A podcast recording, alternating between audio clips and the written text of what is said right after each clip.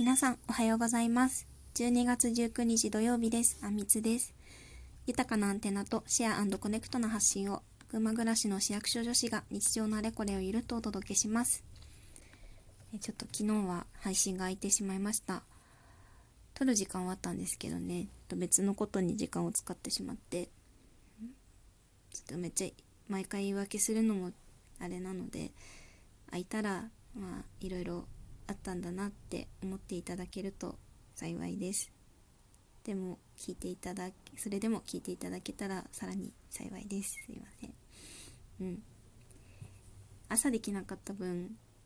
なんか夜番組深夜番組みたいなやっても面白いかなって一瞬かすめたんですが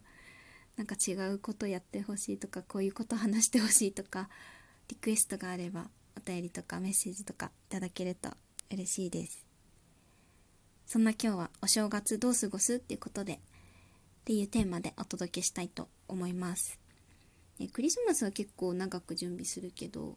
個人的にね。お正月ってなんかすぐだなと思って、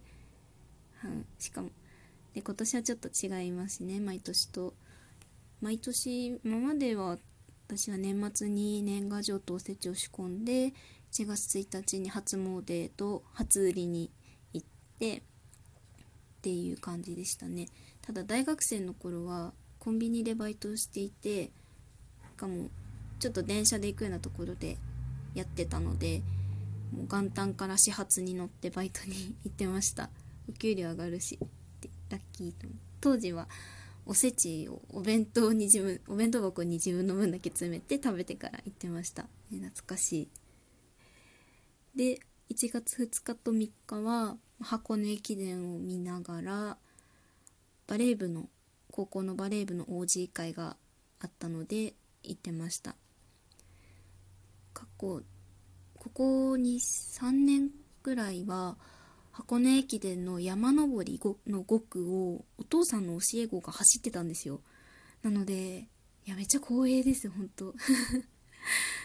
でお父さんとお母さんと箱根まで見に行ってました。現地で応援するっていうのもやっぱいいですよね。今年走る大学生たちもちょっとね沿道の応援はないですけど頑張ってほしいと思います。一方今年のお正月はコロナ禍だし警戒度が、ま群馬県的にあの、ま最高値になってしまったしあとおばあちゃんが亡くなった関係で喪中なんですよ私。なのでうん。夢中だとそう年賀状を出すこともお祝いのお料理であるおせちを食べることも避けるべきこととされていますよね。うん、初詣は普段だったら、えっと、神社は避けた方がいいけど仏教のこう考え的にお寺に行くのはいいそうです。私毎年神社だったからね、お寺かと思ったんですけど、うん。だそうです。だから、そう、正月どうしようかなって思っていくつか考えてみたんですけど、